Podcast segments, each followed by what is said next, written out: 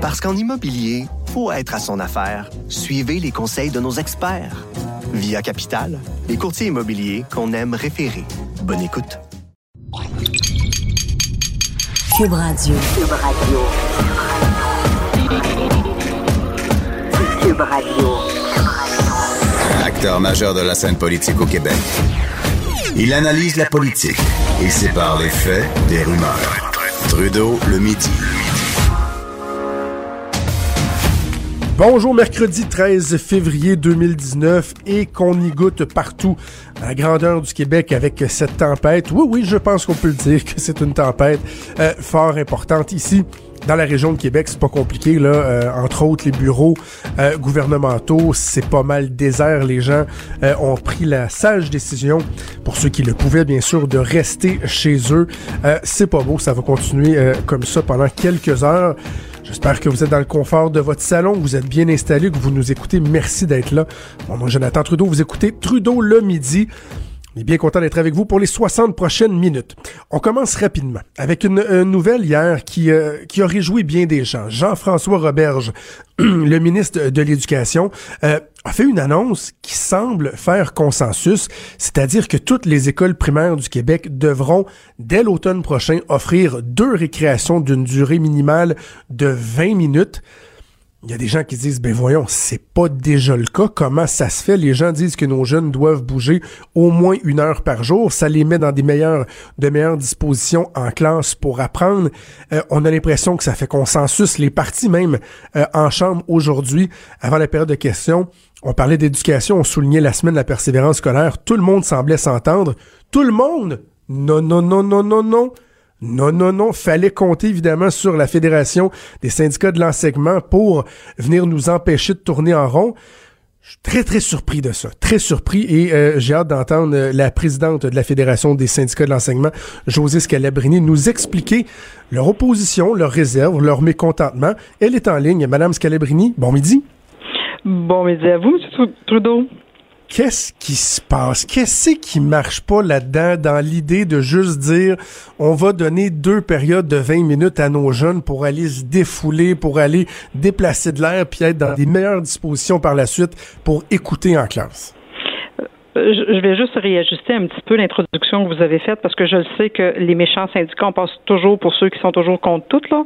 J'ai le goût de vous dire qu'il n'y a pas que la méchante syndicaliste en moi qui a critiqué depuis hier. On a eu les directions d'école, on a eu les commissions scolaires, donc on a eu les gens qui sont dans nos écoles au quotidien avec toutes les balises que nous donne depuis des années la loi de l'instruction publique, le gouvernement, avec une éducation à la pièce. Deuxième chose que je vais replacer, moi, je trouve l'initiative louable. Vouloir faire bouger nos élèves, nos enfants, on peut pas être contre ça. Mais la question que je pose, qui va le faire? Et comment ça devient applicable dans nos milieux.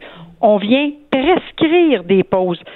Saviez-vous, euh, M. Trudeau, que depuis des années, la Fédération des syndicats de l'enseignement demande, demande, s'il vous plaît, d'en mettre un temps minimum prescrit pour les matières obligatoires? Présentement, dans nos écoles au Québec, il n'y a pas de temps minimum prescrit pour les matières obligatoires. Chaque école détermine le temps où des matières sont enseignées. Mais depuis deux ans, avec tout ce qui existe dans nos écoles, on est venu prescrire, obliger deux choses par contre. Le contenu des cours d'éducation à la sexualité, qui ne sont pas des obligations, et deuxièmement, là, les pauses.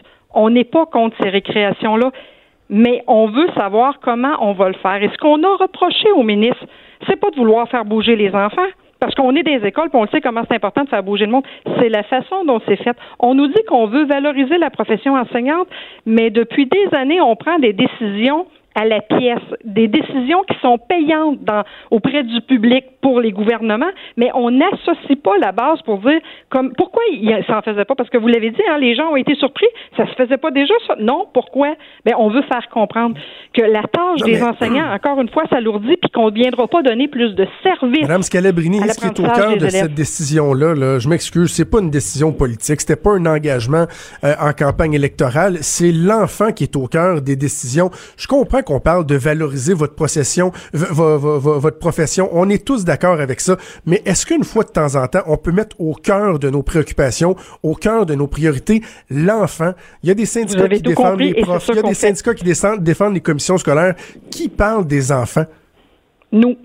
Nous. Ben vous, là, ce matin, vous me parlez des, des, qui viennent enseignants. l'objectif premier, là, c'est de venir apprendre et c'est d'être appuyé dans leur apprentissage. Et ce qu'on dit, c'est que le temps que vous allez nous enlever, là, nous, les enseignants, supposément, être là pour enseigner, vous nous envoyez sur la cour d'école faire de la surveillance et on n'est pas en train de faire de la récupération, on n'est pas en train de donner de service. Nous, ce qu'on dit, c'est qui va les surveiller, ces pauses-là, parce que c'est pas vrai que dans nos petits milieux, c'est pas vrai que dans nos écoles, vous allez être capable de faire entrer des gens des 20 minutes l'avant-midi, 20 minutes l'après-midi pour venir faire de la surveillance. Est-ce qu'on aurait pu se parler de ça pour chercher ensemble dans les milieux les solutions pour faire bouger nos élèves parce que nous ça nous fait du bien aussi quand les élèves bougent. Tout ce qu'on vient dire, c'est que encore une fois, il y a une décision qui vient d'en haut sans avoir pris le pouls de la base. Les recherches, on est pour les recherches on ne peut pas être contre ça, faire bouger les enfants et que ça pourrait les aider dans leur apprentissage. Mais si on n'en a plus de temps d'apprentissage, on vient pas aider les mais, élèves. Mais Madame Scalabrini, il y en a des écoles où il y a deux récréations par, euh, par jour. Probablement qu'ils n'ont pas le problème de transport, probablement qu'ils n'ont pas le problème d'horaire créé à cause du contexte des balises qu'il y a dans la loi de l'instruction publique et qui fait que la main droite, c'est pas ce que la main gauche euh, fait. Donc, avec toute la structure qu'on met en place, qu'on n'est pas capable d'aller chercher du temps. Non, vous allez voir pourquoi- partout où ça pourquoi- Là. Pourquoi vous n'êtes pas capable de vous relever les manches puis dire on va le faire, Monsieur le ministre? Eh, Il y Ah, a faut peut-être des défis, il y a peut-être des enjeux, les mais on va le faire. faut être quelqu'un qui se relève les manches puis qui est positif pour être capable d'aller défendre ça parce que moi j'ai pas le beau rôle là depuis deux jours puis ma fédération a pas le beau rôle Oh non, parce qu'encore une fois on passe pour les gens qui critiquent partout puis moi j'aimerais ça qu'on parle positivement de l'école. Puis les enseignants, ce qu'ils nous disent, seriez-vous capable de, poser, de, de parler de choses positives en éducation? C'est ce qu'on voudrait faire. Mais quand il nous arrive des coups en arrière de la tête comme ça, où on ne nous a pas consultés et que, je- encore une fois, on est obligé de défendre l'inacceptable, si vous écoutez, c'est pas les syndicats, là, allez sur tous les sites, les réseaux sociaux présentement, les enseignants vous disent c'est pas applicable dans notre milieu, qui va venir nous aider? Non, mais c'est vous qui les conditionnez. Madame Scalabrini, c'est vous qui les conditionnez. Vous parlez non, de la valorisation du métier d'enseignant. Vous passez votre temps à dire que c'est donc bien épouvantable. Vous les conditionnez à tout Eh, vous Là, ce matin, ils se suivi réveillent les en disant, dernières années, oh, hein? la fédération, elle nous dit que c'est pas faisable, c'est pas faisable, on n'est pas capable, on n'est pas capable. Vous voulez, Madame la Scalabrini, a Madame Scalabrini, vous voulez être partie prenante. Trudeau. Vous Je voulez être partie prenante, mais le problème, c'est que quand on vous implique ou si on vous implique, il se passera rien. Le cours d'économie, il n'y en aurait pas eu. Le cours de sexualité, il n'y en aurait pas eu. Les récréations, il n'y en aurait pas eu. On veut de l'action. dans le cours d'histoire. Regardez le travail qu'on a fait quand on, euh, le gouvernement nous associait pour changer des choses. On est toujours aidant en bout de ligne quand on est associé. C'est quand les choses se font à la pièce, sans vision globale, que ça dégénère. Si on a une école fourre-tout présentement qui ne tient pas compte des besoins, c'est pas nous qui avons créé ça. Là. Chaque fois qu'on est capable d'aider, on est là positivement, puis on veut aider. C'est ce qu'on essaye de faire mais on est obligé toujours d'aller ressortir les aspects négatifs qui viennent carrément. Juste pour vous montrer la contradiction.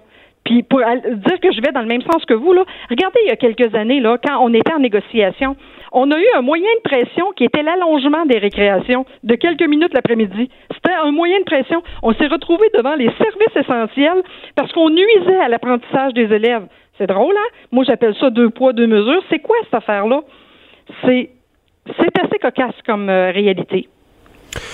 Madame Scalabrini, malheureusement, je dois vous laisser. Vous avez d'autres entrevues. Euh, je, on n'est vraiment pas d'accord là-dessus. Je- par contre, je vous rejoins sur un élément. Ça doit pas être évident euh, de faire votre travail aujourd'hui parce que franchement, il n'y a pas grand monde qui comprend. Vous vous en allez avec vos skis.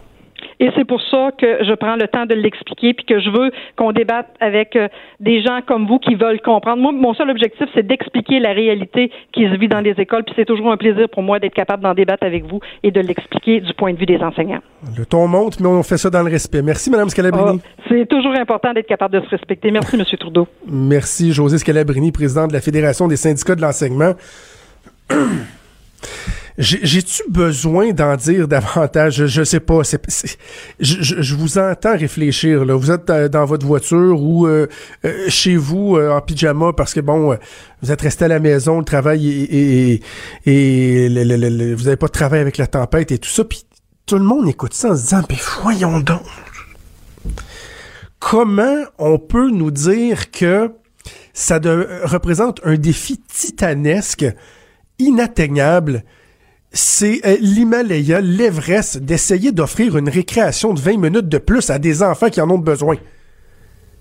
il est où le problème? Et quand Mme Scalabrini me dit la main gauche, sais pas des fois ce que la main droite fait, OK, je vous rejoins, mais justement, la main gauche, des fois, devrait peut-être aller voir la main droite et dire Hey, toi, main droite, je me rends compte qu'il y a plein d'écoles qui le font, avoir deux récréations.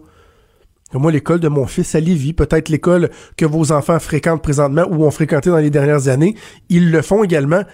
Alors, peux-tu me dire, oh toi, main droite, mais comment vous faites?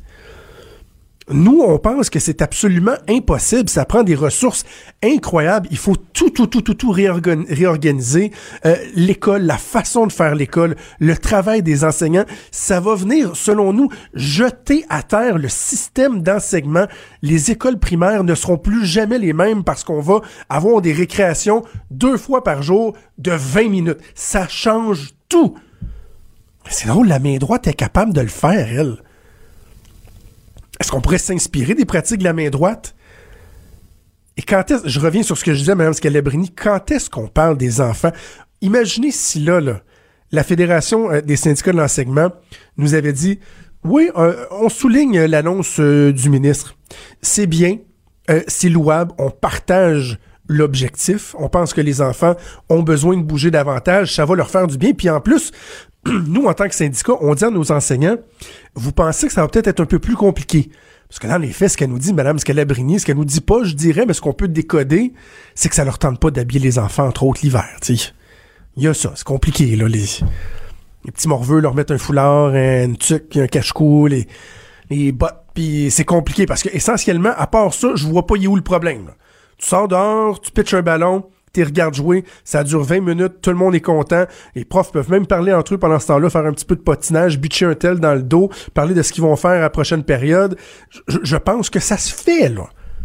C'est faisable. Et donc, au lieu de nous dire, ben, il y a quelques défis logistiques, peut-être qu'à certains endroits, il faudra revoir aussi même la façon de faire le transport. Elle dit ça dans une entrevue ce matin. Mme Scalabrini, elle l'a mentionné rapidement avec moi. Euh, mais savez-vous quoi, monsieur le ministre? On va travailler avec vous. Parce que oui, on défend des enseignants, on défend des conditions de travail, mais en même temps, la priorité de tous, ça devrait être quoi? Ça devrait être nos jeunes, nos élèves, et on pense que ce que vous annoncez, ça peut être bon pour nos jeunes. Mais non.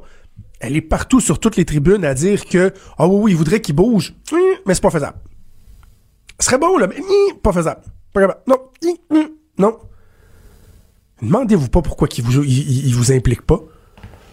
Vous voulez être partie prenante, mais à chaque fois qu'il propose quelque chose, vous êtes contre. Contre, contre, contre, contre, contre, contre, contre. Contre de sexualité, on est contre. L'économie, on est contre. Des récréations, on est contre. Il n'y a rien de productif là-dedans. Absolument rien de productif. Après ça, on se demande pourquoi les gens, de plus en plus, perdent confiance envers les mouvements syndicaux. Ben voilà, vous en avez une démonstration très, très, très éloquente.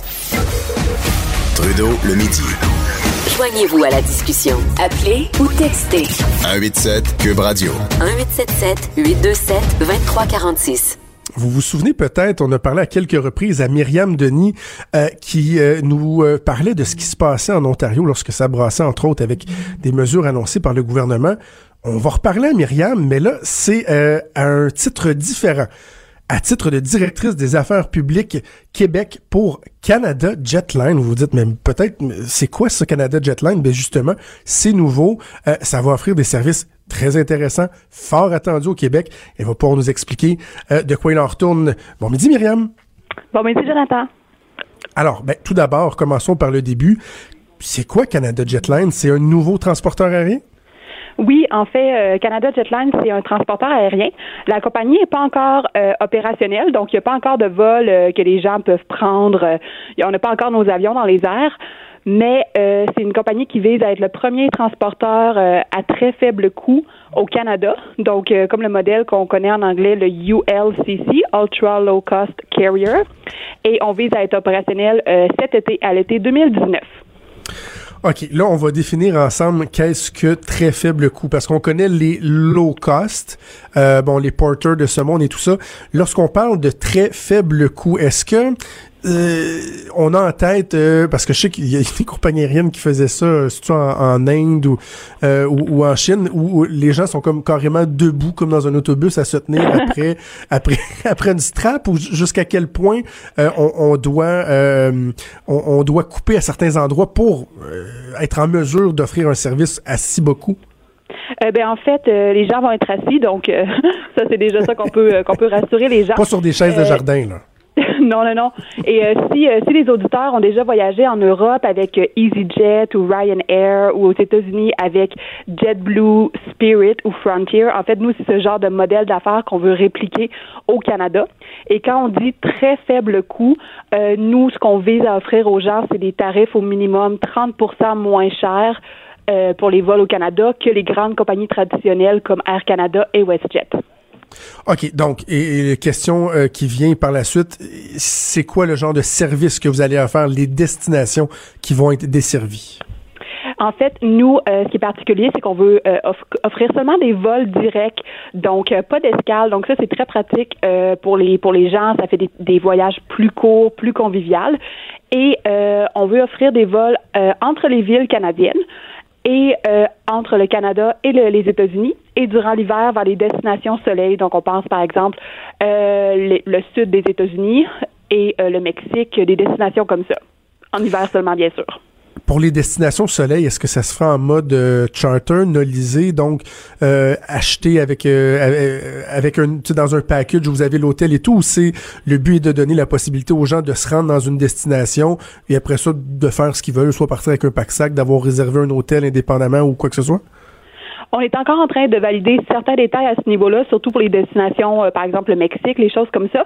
Mais les deux sont certainement une possibilité. On sait que euh, il y a beaucoup de vols qui partent, par exemple, du Québec, que c'est, c'est tout charter, donc il y a un hôtel, que c'est dans le fond un groupe qui part en voyage tout inclus. On regarde aussi la possibilité euh, d'avoir ça, mais aussi d'avoir seulement des vols, donc qui volent directement entre les deux aéroports parce qu'on sait que c'est quelque chose que les gens apprécient aussi d'avoir la, ben la liberté de faire leur voyage comme bon leur semble.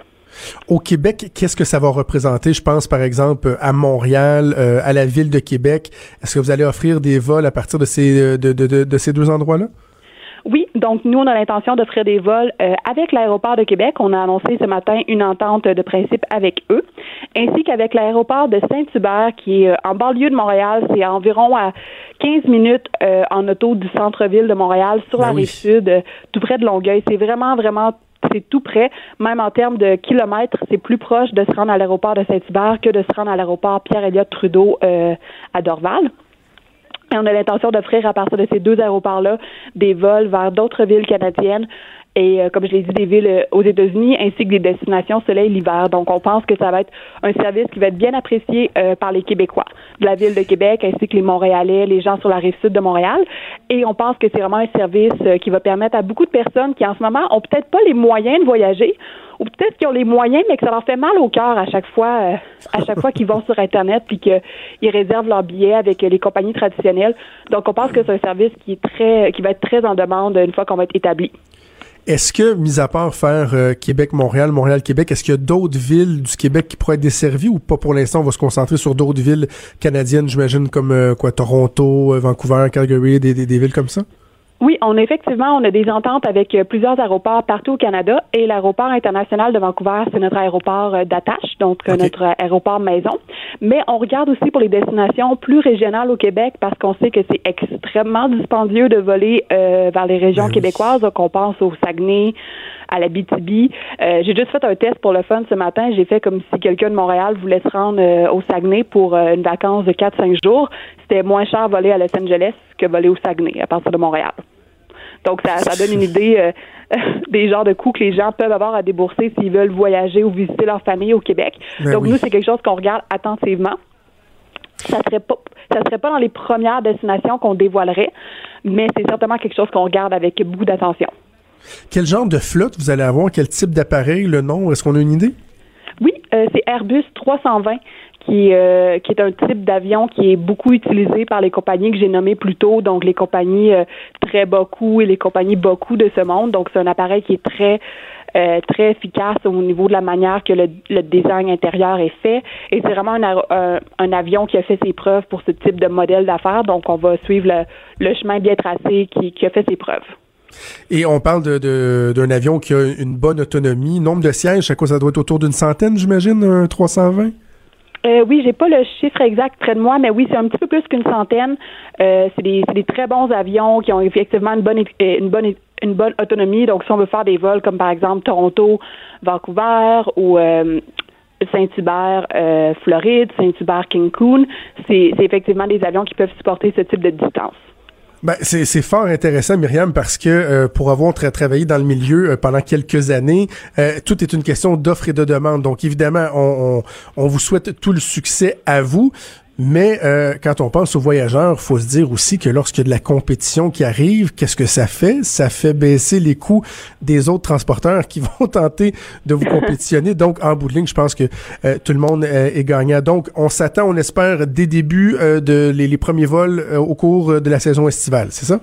Oui, exactement. Donc, euh, restez à l'affût pour voir exactement c'est quoi les routes qu'on va annoncer, la date qu'on va faire notre premier vol. Toutes les informations sont, sont disponibles sur nos réseaux sociaux de Canada Jetlines ou sur notre site web qui est jetlines.ca. Myriam, merci beaucoup puis bonne chance pour l'aventure.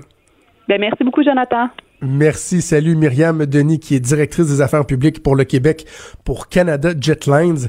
C'est fort, fort, fort intéressant. Évidemment, il faudra suivre hein, lorsqu'ils vont euh, entrer en service les destinations, euh, les coûts, la fréquence et tout ça. Mais euh, quand on sait à quel point il y a un enjeu sur le, le les tarifs pour voler à l'intérieur du Canada et encore plus à l'intérieur du Québec, c'est un enjeu. Euh, ça nuit même au dynamisme économique de certaines régions parce qu'on a de la misère à se rendre là. C'est loin, on devrait y aller en avion, mais ça coûte plus cher se rendre euh, à Rouen-Noranda que de se rendre au Mexique ou même des fois à Paris, ce qui est tellement ridicule. Pourquoi? Ben, parce que des compagnies comme Air Canada ont un monopole, donc ils pèsent bien bien fort lorsque vient le temps de faire la grille tarifaire. Euh, ils savent que les gens sont un peu euh, sont un peu dépendants. Euh, avant d'aller à la pause, je veux je, veux aborder un, sujet, un article tellement intéressant un peu choquant de mon collègue Nicolas Lachance dans le Journal de Québec, Journal de Montréal. Euh, et je fais un lien avec un autre dossier qui est dans l'actualité. On a beaucoup parlé du fait que le gouvernement a annoncé qu'ils vont faire affaire avec des méchants géants américains, là les Amazon de ce monde, euh, Microsoft, pour euh, héberger des données dans le cloud, dans le nuage l'info nuagique. Et là, il y a des, des, des, des, épouvantails qui se lèvent, des gens qui disent, oh, mais attendez, c'est épouvantable, on va aller donner notre information aux méchants Américains, l'information qui est détenue par le gouvernement du Québec, mais c'est fou, fou, fou, fou, fou. Ils vont se revirer de bord, puis ils vont vendre ça au plus, au, plus offrant, puis on devrait s'en occuper nous-mêmes. Ah, qu'on serait pas capable et que j'aime mieux que ce soit d'autres qui s'occupent de nos données. Euh, l'informatique, c'est pas notre fort on le sait, les systèmes informatiques qu'on tente d'implanter, entre autres au ministère de la Santé, ce, sont de, de, de, véritables euh, ben, des échecs. C'est du cafouillage, c'est des puissants fonds. Et là, on a un autre exemple, c'est pas le système de la santé, cette fois-ci, qui est touché, c'est euh, la régie de l'alcool et euh, des jeux du Québec. Un système qui s'appelle Acolyte qu'on a commencé à mettre en place en 2013. C'est pas compliqué, là. Si j'avais le résumé, vous êtes euh, euh, une entreprise qui veut un permis d'alcool, tout doit être fait à la main. Tout quasiment, je pense même encore envoyé par fax. Il y a rien qui se fait en ligne, rien. Et là, on avait décidé de mettre en place une plateforme acolyte pour simplifier le travail pour que ça se fasse de façon plus efficace. Ça devait coûter 3,5 millions. Et ça, que ça devait entrer en service en 2013? C'est encore pire. Ça devait entrer en service en 2013. Ben, imaginez-vous donc qu'on est rendu en 2019. C'est pas encore fait. Ça va coûter trois fois plus cher que c'était prévu. Et euh, on ne sait pas encore exactement quand est-ce que ça va se faire. Et il y a, que très peu de choses qui ont été effectuées. Les gens sont encore pognés pour à peu près tout faire à la mitaine. Et donc, on a octroyé des contrats supplémentaires. C'est tellement stupide. la firme informatique qui a merdé, là, qui n'a pas été capable de livrer, qui devait euh, rendre le programme opérationnel il y a six ans de ça. Euh, on leur a pas dit, hey, vous autres, là, tassez-vous, on ne peut jamais voir la face, là. Des guédines, scram, on peut Non, non, on lui a donné un autre contrat de 3,2 millions en disant ouais, c'est toi qui nous as amené jusque là, puis les autres disent ah mais vous savez, c'est nous qui connaissons ce qui a été fait, hein, la technologie à date, ce qui a été fait, c'est nous. Alors là, le gouvernement se sent un peu pris par les couilles et il dit parfois on va vous donner un autre point 3,2 millions. C'est tellement ridicule. On est poche, on est poche, on est juste mauvais, on est très mauvais, pourri, pourri, pourri, pourri, pourri, pourri, pourri. Je reviens à ce que je dis souvent. Imaginez là, lorsqu'on parle du faible taux de participation à l'élection provinciale, dernière élection qu'on a eue, il y a des gens qui disent Ouais, mais comment se fait-il qu'on peut pas voter en ligne? Pas faire la ligne, mais voter en ligne. Une application, aller sur Internet, ça devrait être facile. Imaginez-vous le bordel si le gouvernement gérait une élection.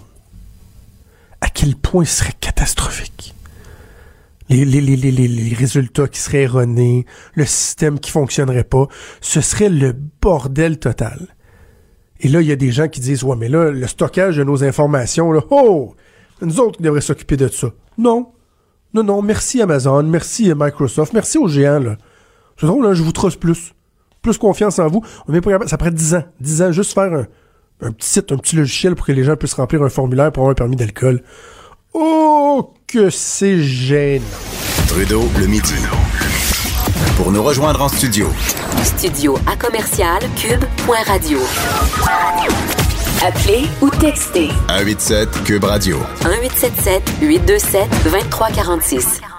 Ah, qu'il fasse tempête ou non, mon ami Denis Anger, n'hésite pas à braver, braver les la température et venir me rejoindre ici en studio. C'est pas une tempête qui va me priver, Jonathan, du plaisir de venir faire notre petite placote hebdomadaire. Ben Surtout que cette semaine, on a des beaux sujets.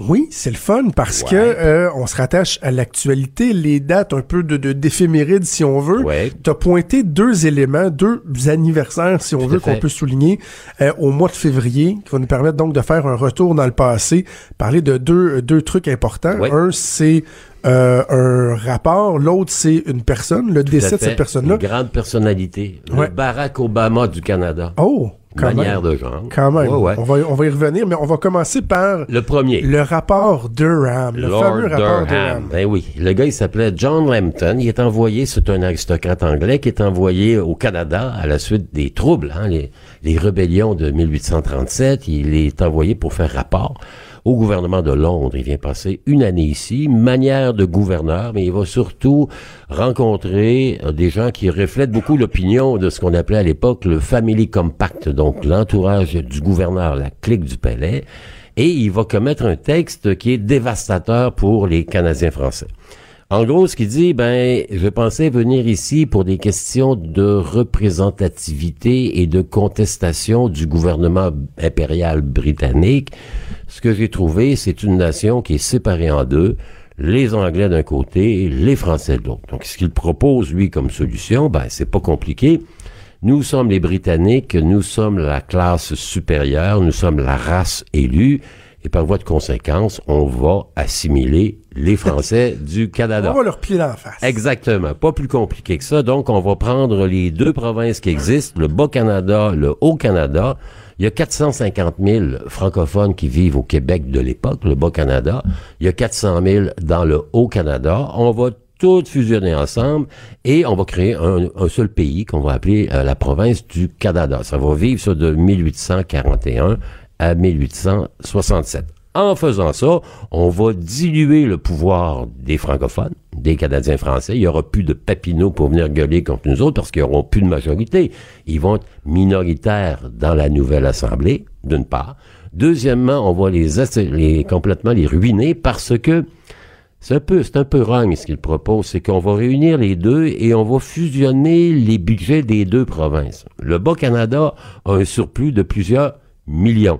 Le Haut-Canada qui vient de se développer est dans le rouge pendant des centaines de milliers de dollars. Donc, il va dire, le Bas-Canada, vous allez accepter, euh, comment dire, d'éponger la dette de vos nouveaux concitoyens anglophones du Haut-Canada. Donc, ça, c'est l'acte d'union 1840.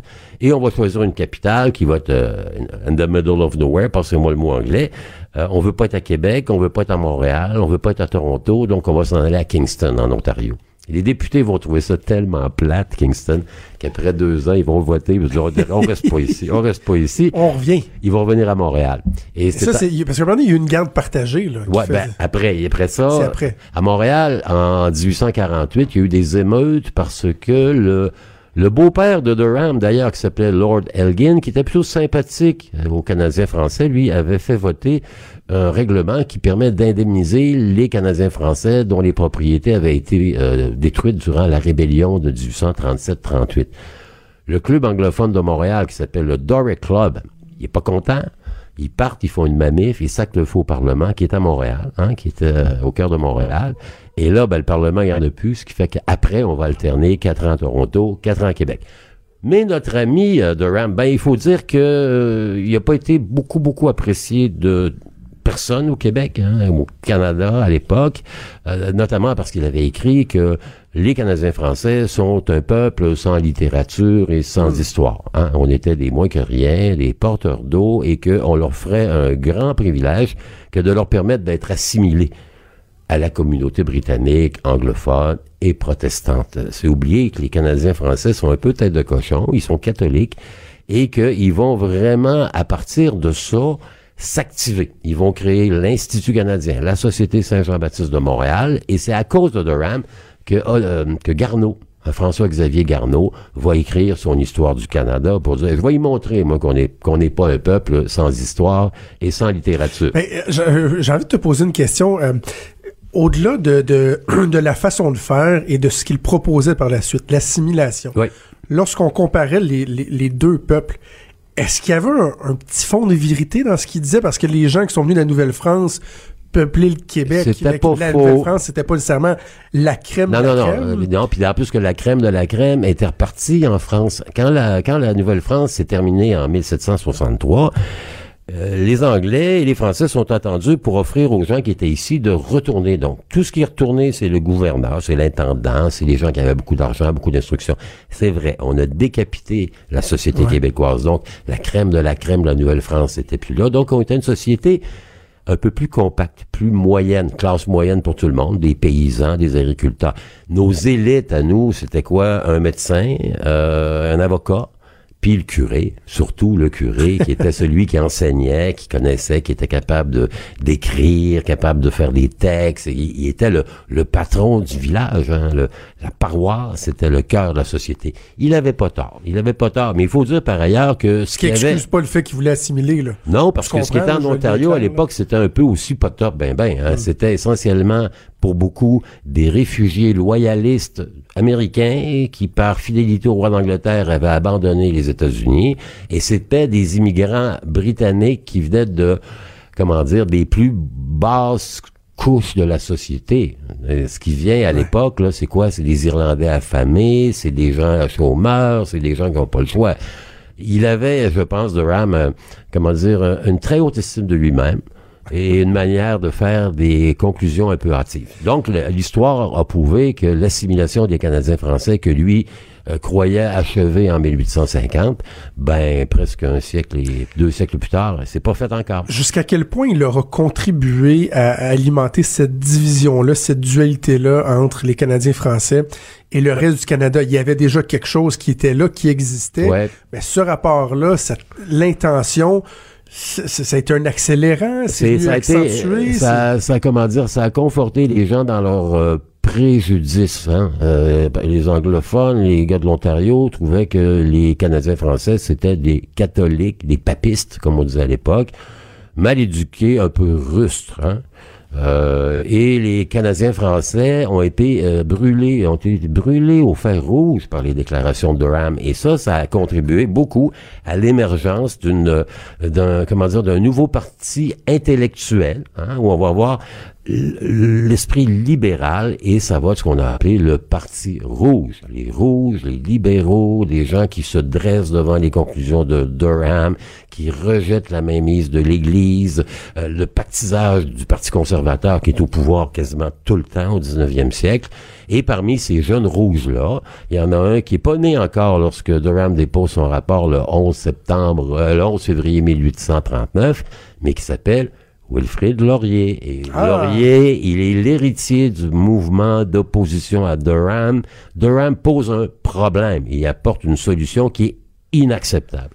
Laurier, pendant toute sa très longue carrière politique, va faire en sorte de contredire Durham et de prouver que c'est viable d'avoir un pays où les deux peuples fondateurs, c'est lui qui dit ça, Laurier. Il est encore dans l'esprit, il y a deux grands peuples fondateurs qui se sont unis pour faire la confédération, la nation française catholique et la nation anglaise protestante.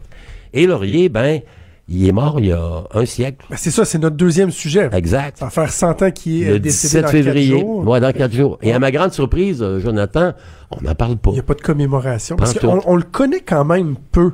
Les historiens, oui, Ouais. je veux dire, euh, à part qu'il soit sur nos billets de 5 Exactement. Laurier, belle bouille, d'ailleurs, beau bonhomme, Oui, quand même, un beau bonhomme, Oui. hein. On, on le connaît pas beaucoup. Ben, un peu. on connaît l'avenue Laurier, le pont Laurier, le comté de Laurier, place Laurier ici à Québec. C'est un nom qui est, mais on sait pas trop trop c'est qui. Wilfrid Laurier. Donc, il est, je le disais en début de rencontre, il était en quelque sorte le, le Barack Obama des Canadiens français.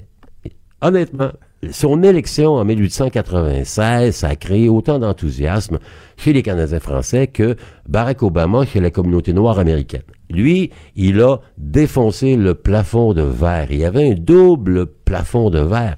Un homme politique au Canada au 19e siècle, il faut qu'il soit anglais protestant. Hein? Hey. On peut pas imaginer un catholique. Il y en a eu un qui s'appelle Thompson, qui a été premier ministre pendant quelques mois. Mais c'est parce qu'il était tellement en amour avec une jeune femme qui avait accepté, lui, méthodiste, de se convertir au catholicisme pour être capable de la marier. Mais il n'a pas été là longtemps. Laurier, il est le premier Canadien, français, catholique, un petit gars de Saint-Lin dans les Laurentides, qui étudie à Montréal, qui est un avocat, qui va faire carrière toujours avec le Parti libéral. Il va être adopté par un gars qui s'appelle Antoine-Aimé Dorion, qui est le chef du Parti rouge. Laurier, il va toujours s'insurger contre l'acte d'union de Durham en disant que c'est épouvantable et il va combattre longuement la Confédération en disant la Confédération, il faut que les gens donnent leur avis. Mais, comme bien des libéraux, à un moment donné, il va réaliser qu'on peut pas changer ça. Et plutôt que de se battre dans des luttes à la Don Quichotte contre les moulins à vent, il va prendre sa place dans l'appareil politique canadien. Il va être député d'abord dans le coin de la Tabasca et ensuite, pendant 40 ans, député à Québec. Comment, euh, parce que sa position, me semble, devait pas être nécessairement populaire ou rejoindre les idées euh, généralement reçues. Il a quand même été euh, en poste pendant une quinzaine d'années comme premier ministre. là. 15 ans consécutifs, il a été élu quatre fois. Mais 85. comment il réussissait à séduire le reste de, de, de l'électorat que c'était canadien? un incroyable séducteur. Ah oui? Il avait... on Dans, avait- dans tous les aspects de sa vie ou euh, simplement... Non, ouais, un peu. Il y avait une aventure. D'ailleurs, on dit que Armand Lavergne, qui était un homme politique, était son fils euh, adultérin. Mais euh, Laurier est un homme de compromis. Pauvre toi. Ben là, on est deux à la, tempête est en train de me faire d'avoir d'avoir ma peau. Mais euh, donc, il va être un homme de compromis, un libéral intelligent. Il va faire des mandats euh, réussis. pas de scandale, pas de controverse. C'est un c'est un arbitre qui est euh, écouté et convaincant. OK. Hey, mais Denis, c'est- ben, sais-tu quoi? Comme t'es étouffé, on, on va s'arrêter là? De toute façon, le temps file. Ben oui, tout à fait. Mais Wilfrid Laurier mériterait plus que rien. Ben, on devrait, que- oui. Il est celui qui a fait le meilleur du Canada. Il a dit que le 20e siècle serait le siècle du Canada. Et cet homme de compromis, sans compromission, euh, il devrait inspirer euh, pas mal de premiers ministres, dont son successeur à la direction du Parti libéral. Voilà. C'est le vous fun ai parce- lu ce matin. C'est le fun parce que t'as l'air ému. Étant donné que t'es Un peu. étouffé. Ben, c'est ça, j'ai une petite larme ici. Euh, non, non, Laurier, honnêtement, euh, il fut un grand premier ministre. Merci, merci de nous le rappeler, Denis. Tellement toujours intéressant de, de, de, de t'entendre nous raconter notre histoire. On se reparle la semaine La prochaine. semaine prochaine, même heure, même poste, et je vais tenter de pas agoniser au Ah, micro. écoute, je t'en tiens tellement pas rigueur. Tellement au que je, printemps. je tousse dans les oreilles de Ben mes oui. auditeurs. Denis Anger, merci. On se reparle la semaine prochaine. À mercredi. Trudeau, le sexe symbole de la politique. Ah, c'est Jonathan, pas Justin. Trudeau, le midi. Cube Radio. Il y a un système qui va se bâtir euh, au niveau du Colorado et ce fameux système va traîner avec lui un influx euh, d'air chaud en provenance du Pacifique. Et ce fameux système, ben oui, il se dirige droit vers le Québec. Alors de mardi à mercredi, on prévoit, on n'est plus capable. Ah.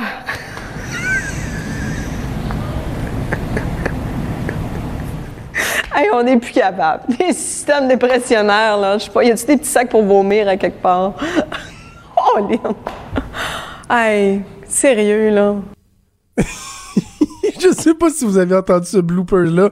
Ça s'est passé à Météo Média, au canal de Météo Média. Euh, hier, la présentatrice qui était découragée par ce qu'elle présentait elle-même. J'adore ça. C'est des petits moments de télé ou quand ça se passe à la radio que euh, j'aime beaucoup, beaucoup, beaucoup, beaucoup. Ça m'a fait sourire et je voulais qu'on écoute ça pour parler de la tempête. On va parler un petit peu de la tempête, mais euh, on va échanger, on va discuter. Euh, on, sait, les routes sont fermées, la neige, les écoles et tout ça. Mais il y a un texte qui m'a fait réagir. Il a l'habitude de nous faire réagir, c'est pour ça qu'on aime lui parler. C'est le collègue Steve E. Fortin, qui est blogueur au Journal de Montréal, Journal de Québec. On va aller lui parler. Bon midi, Steve. Hey, salut, comment ça va? Ça va bien. Ben, je me suis rendu ici. Euh, il me reste juste à m'en retourner chez nous après, mais ça va bien. Écoute, je commence parce que euh, ton texte s'appelle Bonne tempête et le, le, le, le, le surtitre, si on veut, c'est Dans mon temps, on s'empêchait pas d'aller à l'école pour une petite tempête de même. Dis-moi que t'as pas fait un Richard Martineau de toi-même, là. Ce qu'on a vu aujourd'hui, c'est une vraie tempête, là. Oui, oui, oui, mais c'est pourquoi j'ai euh, donné ce sous-titre-là, c'est parce que euh, on entend souvent ça. Tu sais, euh, là, on a une vraie tempête, mais encore ce matin, euh, moi, j'ai eu à sortir tôt ce matin, puis il a fallu que j'aille chercher de l'essence. Écoute, je suis dans le fond d'un rang, puis là, je manquais d'essence. Et, là, je rencontre un monsieur que je connais. C'est un petit village, puis il me dit ça. Il dit, voyons donc, c'est pas une vraie tempête, ça. Puis ça m'a fait rire parce que effectivement, quand on entend nos aïeux parler, puis j'en connais plusieurs, euh, c'est une des façons qu'on a, nous, les Québécois, un peu de se moquer de l'hiver. C'est que c'était toujours donc euh, plus euh, plus rough dans le temps. on allait à l'école, puis on marchait dans trois pieds de neige. Tout le monde. On avait des oranges à Noël. Voilà. ben oui. Donc c'est pour ça. C'était plus pour me moquer parce que honnêtement, je sais pas, nous, en tout cas, dans, dans, la destination, là, dans, dans, le coin de Montebello, je peux te dire, on a eu de la neige, puis c'était une vraie. Ah non, non, c'est ça, nous autres aussi, puis c'est les vents, la poudrerie et tout. Mais tu, fais une affirmation qui m'a qui m'a fait réagir quand je l'ai lu, euh, en fait, qui, suscite un questionnement. Les gens qui nous écoutent, vous posez-vous la même question, parce que toi, tu dis dans ton texte, à tout prendre, je préfère 100 fois un jour de tempête ou un froid sibérien à n'importe laquelle des journées de canicule. Vraiment? Ah oui, ah oui, tout à fait. Puis, euh, et, le véritable questionnement que j'ai, moi, euh, cette semaine encore, j'ai vu une nouvelle qui, euh, bon, il y a un chercheur qui, qui publie quelque chose, c'est dans Uranus, donc c'est, c'est crédible, où, euh, où il dit, ben, une des possibilités climatiques, c'est que dans 60 ans, le climat de Montréal s'approche de celui de Philadelphie. Puis là, tu te dis, tu regardes ça à long terme, moi, j'ai toujours été un gars d'hiver, je suis un passionné de l'hiver, puis bien franchement, là, des canicules comme on a eu, nous, dans notre région l'été passé, euh, ça devient suffocant de faire du vélo, ça devient suffocant de faire des On a eu beaucoup de journées de canicule, puis il y en aura toujours de plus en plus. Et à tout prendre, moi, je préfère vraiment beaucoup euh, le climat de l'hiver. Une, journée là, vraiment très, très froide, je prends ça avant n'importe quelle journée de canicule. Mais tu sais, ça, c'est un chacun a sa préférence, mais euh, et, ben, des fois, je me questionne, je me dis peut-être que mes petits-enfants, à moi, ils vont, ils vont voir une journée ou deux comme ça, mais est-ce qu'ils vont voir des longues périodes d'hiver, puis des tempêtes comme on a déjà vu, par exemple, dans notre coin ici, où, euh, ça a déjà duré là, des, des 7, 8, 10 jours de suite avec la neige, puis c'était complètement congestionné. Tu sais. Si on perd ça, on va perdre une, partie de notre identité et de notre nordicité. Là. Mais, euh, en même temps, ce qui fait mal, c'est les extrêmes. Et ça, je suis pas certain que nos enfants, nos petits-enfants euh, vont y échapper. Parce que bon, l'hiver, je pense qu'on va en avoir encore pendant un petit bout. Et ce qu'on a l'impression qui est différent, peut-être, entre autres cette année, c'est que on y goûte de toutes les façons. C'est pas juste ce qui neige, c'est le vent, c'est les variations de température, c'est la pluie verglaçante, c'est le froid.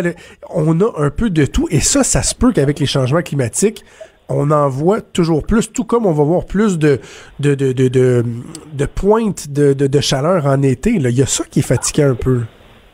Ah oui, tout à fait. Dans le dans, dans le, coin où, euh, où moi j'habite, il y, y, a un nouveau phénomène, puis ça, on l'observe euh, sur, le rang, c'est drôle parce que le rang que j'habite, là, c'est un drôle d'écosystème en soi. C'est 8 km de long. Puis sur ce rang-là, tu as euh, deux acériculteurs, tu as deux vignobles, puis euh, tu aussi des gens, tu as une grosse ferme laitière. Puis euh, pour Radio-Canada, à un moment donné, je allé les, toutes les, tous rassemblé ces gens-là, puis on avait discuté un peu de comment les, les événements climatiques pouvaient affecter les types de cultures c'est drôle parce qu'un été chaud comme on a eu l'été passé dans notre coin, ben c'est sûr que les deux vignobles, eux autres, sont super contents. Mais la sériculteur, qui est le voisin, lui, lui, il se dit, ben voyons, c'est pas très bon pour les sucres, pour les érables et tout ça. Puis on va voir que ça va se transformer. Et, c'est drôle parce que ces événements climatiques-là, ils vont aussi avoir un, effet sur euh, sur la façon dont nous on, on, envisage notre territoire. Puis mhm. qu'est-ce qui arrive si dans 60 ans on devient comme une espèce de terreau fertile pour euh, le vin, qu'on devient comme une région où ça serait vraiment avantageux de le faire? On ne sait pas ce que ça va nous apporter. On est dedans, on est en train de vivre ces changements-là. Et de ce côté-là, moi j'ai trouvé ça intéressant de rassembler ces gens-là. Ça nous faisait nous poser la question comment les, euh, les, les si on veut les variations climatiques vont influencer aussi la façon dont on occupe le territoire pas sûr que la sériculture, moi, euh, je me lancerais là-dedans. Là, tu sais, c'est peut-être pas la, meilleure euh, des, le meilleur des investissements en ce moment que de dire je vais faire du sirop d'érable dans notre coin en tout cas. Steve, revenons à notre relation euh, au Québec avec l'hiver. Tu cites un documentaire que j'ai pas eu l'occasion de voir, mais ça, tu me donnes le goût. Euh, Pierre Perron, un documentaire de l'ONF qui s'appelle En revenant de Saint-Hilarion. Ah. Et ce que tu dis, c'est que, ben, en fait, si j'interprète un peu, c'est que peut-être qu'on a euh, perdu la compréhension du lien qu'on avait avec notre nordicité. On parle souvent de notre spécificité. Ben, il y avait une relation qu'on avait avec l'hiver qui faisait en sorte que il y avait une couleur au peuple québécois, il y avait une façon de faire. Il se passait de quoi en hiver? C'est ce qu'on voyait dans ce documentaire-là. Ah oui, écoute, je, suis, je suis content qu'on ait accès à cette belle vidéographie qu'est l'ONF. Donc, dans le site de l'Office national du film, on peut regarder ça. Ça dure 26 minutes si ma mémoire est bonne. Puis, euh, ben, bien entendu, Saint-Hilarion, un petit village, euh, assez reculé. L'hiver est hyper difficile. L'hiver est lourd. Puis, euh, si je me souviens bien, là, je te dis ça de, de mémoire, mais ça a été filmé en 1959 et on est dans le cœur d'un hiver difficile. Puis euh, ce que Pierre Perrault fait, à la manière d'un documentariste euh, classique, c'est qu'il plante la, caméra et le micro, puis il laisse les gens aller. C'est un documentaire au rythme lent. Euh, on entend les gens parler, on écoute les discussions, puis à un moment donné, ben on voit les gens qui sont là, les sept carrés, les, la, rencontre et, les gens qui disent ben ça nous fait du bien de sortir de chez nous parce que l'hiver dans des villages comme ça, quand les gens vivaient du bois, de la, je veux dire, c'était des agriculteurs et tout ça, l'hiver c'était aussi un moment où on était un peu cloisonné. Et, et euh, l'hiver forçait à un décloisonnement d'une certaine ben façon parce que là, les gens, euh, ils se rassemblaient, ils chantaient. Euh, il y avait l'Église aussi, bien entendu, qui était un, portail, si on veut, de, de, de rassemblement. Mais euh, c'est ce qu'on voit. Là. On voit vraiment le, style de vie avec les images, les images de l'époque. Puis euh, j'ai mis l'hyperlien là dans le blog pour qu'on puisse vraiment euh, cliquer dessus, aller là-dessus, puis même juste le regarder un petit peu. Vous allez voir juste les images d'époque, voir comment euh, les maisons étaient faites, l'intérieur des maisons, comment on se passait. Puis on, on, prend pour acquis toute la technologie qu'on avait, mais moi, ce dépouillement-là dans les maisons, ça m'a beaucoup frappé aussi. Mais ce Québec-là, est-ce qu'il est disparu? La façon qu'on avait de, euh, de se rassembler, puis tu sais, moi j'ai 37 ans, je me souviens quand j'étais jeune, euh, entre autres dans la famille de ma, mère, il y avait des gros rassemblements familiales comme ça, on appelait ça le party des Bourbonnais. On dirait qu'on l'a perdu, ça, c'est-tu carrément disparu? Ah, j'en doute. Euh, peut-être qu'on le fait différemment. Euh, j'ai l'impression que les Québécois sont restés très grégaires. On aime ça.